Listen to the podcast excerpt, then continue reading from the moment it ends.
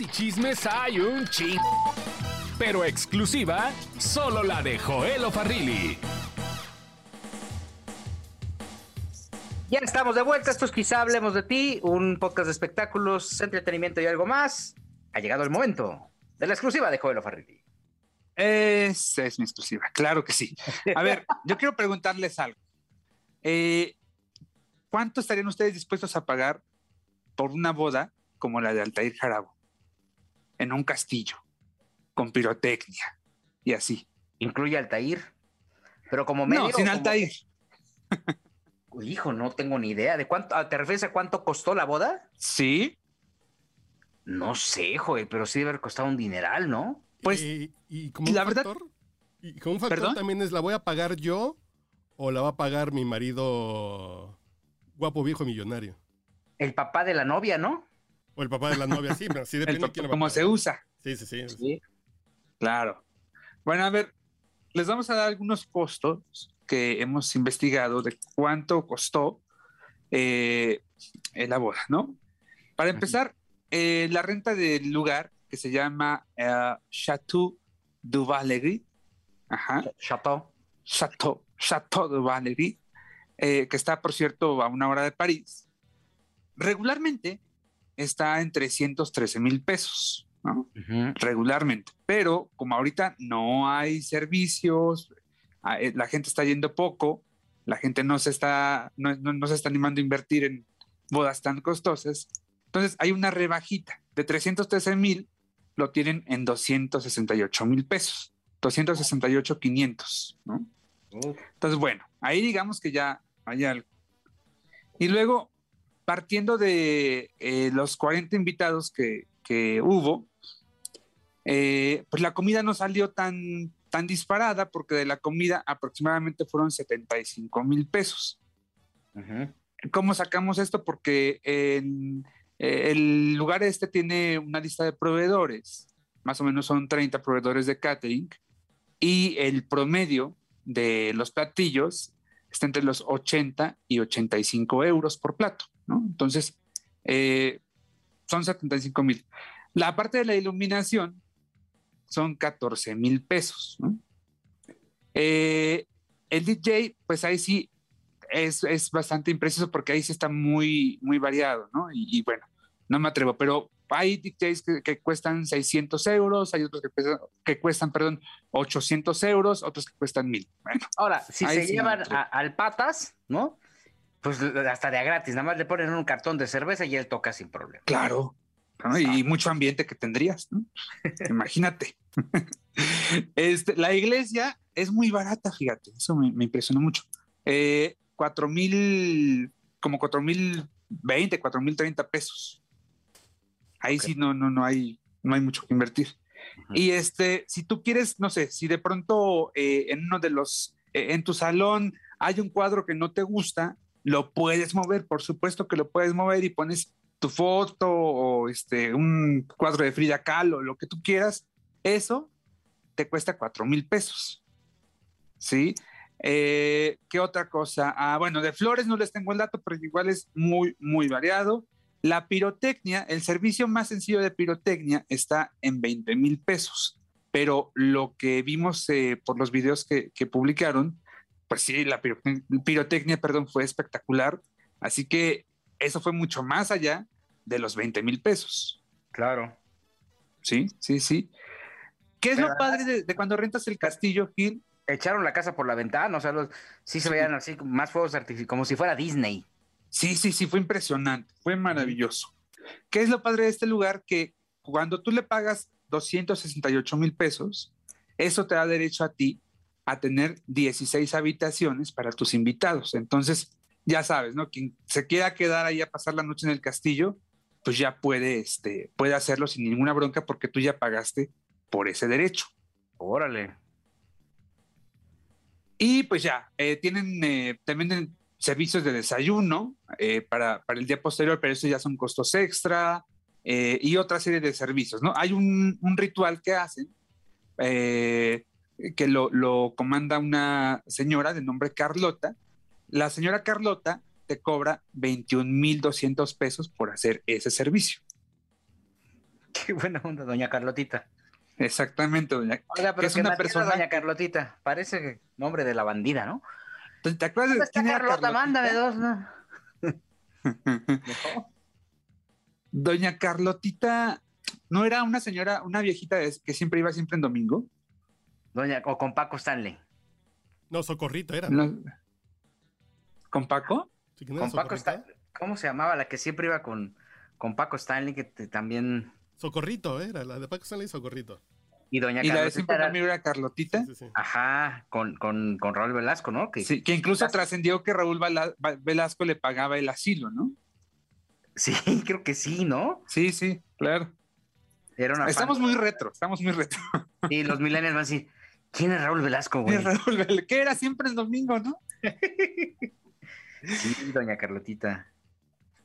Bueno, Entonces, luego- pues sí, fue una boda eh, por todo lo alto. En promedio, por algunos eh, servicios que aquí les mencioné, pues eh, aproximadamente 450 mil pesos, aproximadamente. Sin contar la bebida, sin contar el dato de la pirotecnia, porque es muy impreci- impreciso, y sin contar las flores y el DJ, ¿no? Oye, pero lo vale, ¿no? Sí, por supuesto. O sea, Ahora- te vas a casar con Altair Jarabo, ¿no? No, hombre, así es, póngale aguacate, ¿no? Sí, claro. Un árbol de aguacate en, en- en cada uno de los este, Centro de de mesa. los centros de mesa. ¿no? ¿Cuál fue la gran ventaja de esta boda para, para quien pagó? Pues que los invitados fueron realmente pocos, ¿no? Unos 35 o 40, que no es lo mismo que pagar un banquete para 800 invitados. Pues es que tienes que pagar el vuelo a París, ¿no? Y luego de ahí agarrar un micro que te lleve a la región donde, Ah, Al vale, Chapo. güey. ¿no? Sí, sí, sí. Oye, qué buena, no, pues sí, sí, mira, qué buena exclusiva, mi querido Joel. No, pues ya ni No. cómo me matas la mía. No, pues ¿cuál es la tuya, hombre? no, pues no.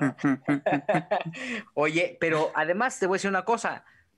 Lo que me llamó mucho la atención es que a pesar de que fue en un castillo, tuvo una per- no fue una no fue no fue ostentoso. No sé si tú No. percibiste eso. O sea, la gran noticia es que ella había encontrado el amor, ¿no? Ella compartió a lo largo de estos meses esta gran noti- esta gran noticia de tener una pareja, ¿no? De encontrar al amor de su vida, que aunque pudiera ser 19, más, 19 años más grande que ella, este, pues creo que al final eh, es, eso fue el foco principal de todo, ¿no? Mira, ella ha sido eh, muy criticada estos días porque mucha gente ha dicho que se ha casado por interés, pero me parece que Altair simplemente se casó con quien ella quiso. Me parece que si hubiera sido por interés, eh, pues yo le, le, le conocí novios aquí en México, probablemente con mucha más fortuna que la de este hombre llamado Frederick García, ¿no? O sea, quién Realmente yo no creo ya, que ya en ya tener una cuenta en euros es diferente, pero, pero sí es cierto, o sea, ella pudiendo tener partidos por ay, aquí le conocí hasta eh, familiares de políticos. Ay, joder, ¿cómo te atreves a hablar así de, de- de- ¿cómo se llama? Ah, no, de Altair. Ay, no, a mí, a mí la verdad es que a mí se me hace una chava tan honesta, Inteligente. muy brillante, muy inteligente y obviamente tiene un acervo cultural muy amplio, ¿no? Este, sabe qué quiere decir onomatopeya, ¿no? De entrada. Para empezar. Sí, así. Ella sí dice, ay, sí, onomatopeya, ¿no? Y ya hay quien, no, aquí no, no, le- no, no, pues no le gira. Y si encontró el amor en estas circunstancias, se lo merece, porque además se guardó mucho tiempo, ¿eh? Digo, Sí. porque hablamos por la envidia, digo, porque nosotros. Así que no nos alcanza la cartera, pero Para, exacto, para nosotros es un duelo. sí, sí, sí. Y es guapísima, es, es guapísima. Pero el tema aquí es de pues, es envidia y, y pudo haber encontrado el amor con un viene viene, con un franelero aquí afuera de, del, del estudio, pero por suerte lo encontró en otro tipo de. Con un compa que, la, con la, con, o sea, que le puso, que le hizo la boda en un castillo sí, con doña Carlotita. pues sí. Con doña Carlotita. Claro. Fíjate que eh, hoy por la mañana eh, quisiera yo hacer hacer este pequeño paréntesis. Eh, me di, eh, eh, me encontré con la noticia del fallecimiento de Guillermo Mejía Llosas. Guillermo Mejía Riosas, para quien no lo vi, que bueno, fue un locutor muy importante que tuvo, eh, eh, tuvieron principalmente las estaciones musicales, en su momento Radio Fantástica, perteneciente a Radio Fórmula, lo que hoy es XCDF, después la XCB, la B Grande de México, y una, una, construcción histórica dentro de las estaciones de radio musicales. Un bohemio eh, maravilloso, compositor también, papá de Julia Palma, una cantante de música representativa mexicana de música mexicana, y un cuate que eh, marcaba claramente esta eh, diferencia de las generaciones de locutores en todo en nuestro país. Tenía clase para abrir el micrófono, tenía este respeto y esta preparación al momento en que abría los micrófonos para hablar para contar historias, para acompañar y hacer este justamente este eh, acompañamiento tan particular que hace la radio, porque la radio es eso, es compañía, es un vínculo cercano entre la audiencia, ¿no? Es el representante de una audiencia que también te orienta, pero también te distrae, el locutor que te cobija y que te lleva a que traslades tus emociones a otro lado o que recibas emociones nuevas con la música. Para mí, particularmente, Guillermo Mejía Llosas fue un maestro eh, importantísimo porque fue él quien me dio la oportunidad de compartir una cabina teniendo yo ocho años. Eh, Guillermo eh, me permitía abrir el micrófono, que era un era todo un proceso sagrado, porque abrir un micrófono no es como ahora que te lo abra cualquiera y que se le abra cualquiera. Era un ritual importantísimo cultural que tenía un protocolo de respeto basado en los conocimientos.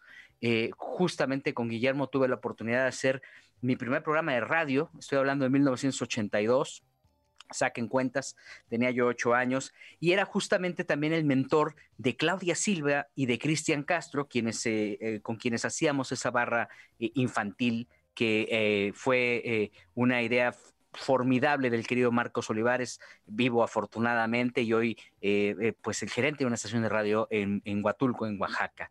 Fue Marcos, pero también fue Guillermo Mejía Llosas quien nos dio la gran oportunidad de acercarnos con la gente, pero quien marcaba eh, con apego, con gran, de una manera muy estricta y apegado a la misma ley federal de radio y televisión, lo que nosotros teníamos que decir y había una oportunidad de decir, él decía, bueno, vas a presentar la siguiente canción, pero ojo, sí, solo sí lo vas a hacer si tienes este esquema, si entiendes que la radio es compañía. Yo de Guillermo Mejía Llosas aprendí muchísimas cosas y hoy por hoy su partida eh, me duele mucho porque estaba, eh, eh, él cae en este terrible, terrible mal que estamos pasando que se llama COVID-19. Ya estaba vacunado, estaba sano, hizo un viaje, se contagió, y desafortunadamente perdió esta batalla.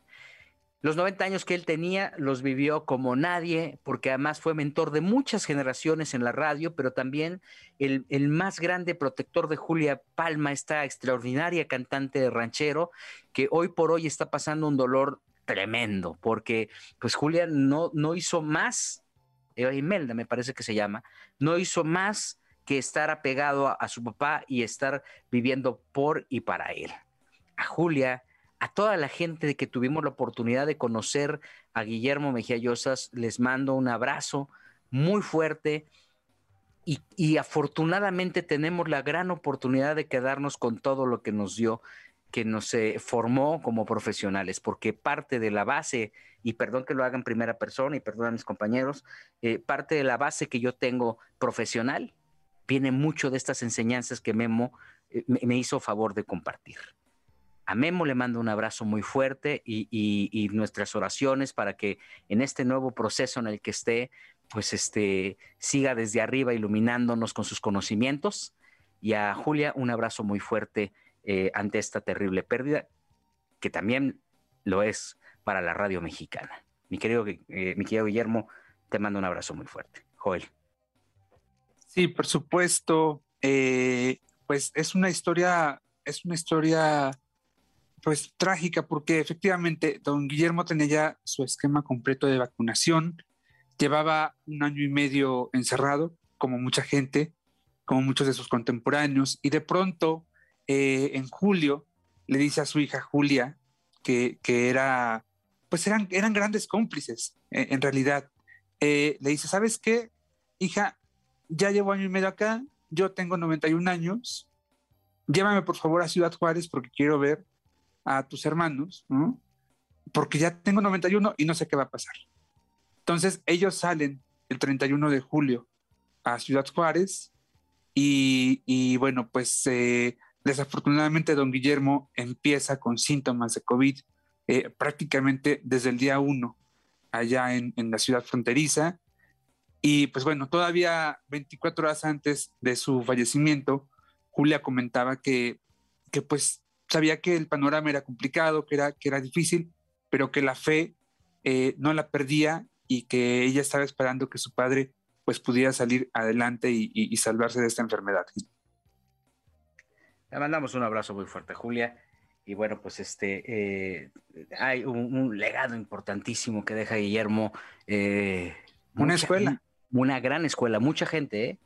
Mucha gente que hoy por hoy está en la radio, eh, de estas también otra generación que desafortunadamente también se está yendo, este, eh, pero de, esa época, mira, Guillermo Jiménez Rojas, Salvador Escobar, eh, Guillermo Mejía Llosas, Sergio Rod, Bolívar Domínguez, todas esas grandes instituciones de la radio compartieron y formaron parte de la familia Radio Fórmula con el gran cobijo y la gran visión del querido Rogerio Azcárraga, este pilar de la radio en nuestro país. Y bueno, hoy por hoy este, eh, tenemos que dar este tipo de noticias eh, sentidos, pero muy orgullosos de haber formado parte de la escuela de, del querido Guillermo Mejía Señores, señores, ya nos vamos, ¿no? Carlos H. Mendoza tiene que tomar un vuelo. Sí. ¿Se va a ir a dónde? A Los Ángeles. A Los Ángeles. ¿Va a alcanzar a Ernesto Buitrón? Sí, sí. Muy bien. Qué, qué, qué buen hígado. no. ¿El de quién? Pues, el, de, los dos, ¿no? O sea, ya el hígado va sufriendo, todavía no llega, todavía no se encuentran y ya van a sufrir. ¿Ya se está preocupando? No, yo cuando viajo con mujer no bebo. Ah, vas, vas con tu, con tu eh, señora, muy bien. Yo ahorita voy, eh, estoy viviendo para ir agarrando tiempo aire de cinco días de tomar poquito, entonces ahorita. muy bien. Estoy cubriendo lo que no va a beber los próximos cinco días. Estuvimos con ustedes, el señor Carlos H. Mendoza. Señores, un gusto y nos escuchamos el próximo, el próximo fin de semana. Joel Farrilli. Buen vuelo, querido Carlos, buen viaje y a todos pues que tengan una gran semana. Un abrazo para todos. La próxima semana les, este, les anticipamos que seguramente vamos a estar todos juntos. Cuídense mucho porque este pinche bicho está otra vez este, regresando con mucha fuerza. Les mandamos un abrazo muy fuerte a la gente que lo está padeciendo y que todavía se está tomando el tiempo porque me he encontrado de casos que amablemente dicen, bueno, mientras, mientras estaba yo alistándome o saliendo del bicho, estaba escuchando el podcast, a todos ellos un abrazo muy fuerte, la esperanza de que esto pase, va a pasar, se tarda, pero va a pasar. Yo digo Gatel que dos semanas. Eh, bueno, ese señor. Y pues este, y a todos los que están este, escuchando quien no lo haya hecho, perdón, y tenga la oportunidad, hay que vacunarse, por favor. Importantísimo, importantísimo. Este, eso reduce muy malas, reduce en la medida de lo posible eh, las malas noticias con las que nos hemos estado encontrando a lo largo de este año. Yo soy Gil Barrera, nos escuchamos la próxima aquí donde quizá hablemos de ti.